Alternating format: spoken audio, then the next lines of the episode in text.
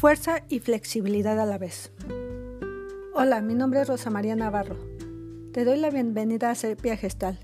El día de hoy te tengo preparada una lectura compilada por Antonio Razo, que lleva como título De mármol o de cuero. Si te gusta esta lectura, compártela en tus redes sociales con tus contactos. Comenzamos. De mármol o de cuero. Un joven adulto egresado de la universidad y recién incorporado al mundo laboral hijo de un competente y exitoso hombre de negocios, empezó a mostrar signos de tener grandes problemas y sufrir fuertes preocupaciones. Acostumbrado como estaba a detectar los problemas, el padre lo invitó a almorzar para charlar a solas y conminarlo a contarle lo que sucedía. Indagó que, en efecto, las cosas no marchaban bien en la vida de su hijo. Su carrera, su trabajo y sus relaciones estaban llenas de trabas y el joven se sentía acorralado e impotente.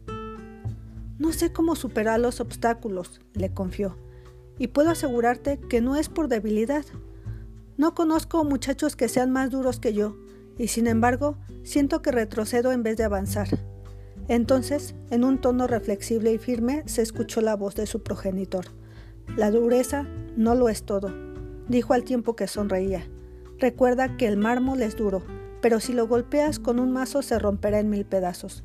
Lo que importa es ser fuerte y flexible, hijo mío.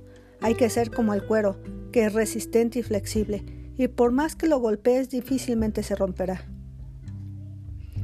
Recuerda, si pruebas enfrentar las dificultades y desafíos con entereza, pero a la vez con flexibilidad, pronto verás los cambios. Hasta aquí nuestra historia de hoy.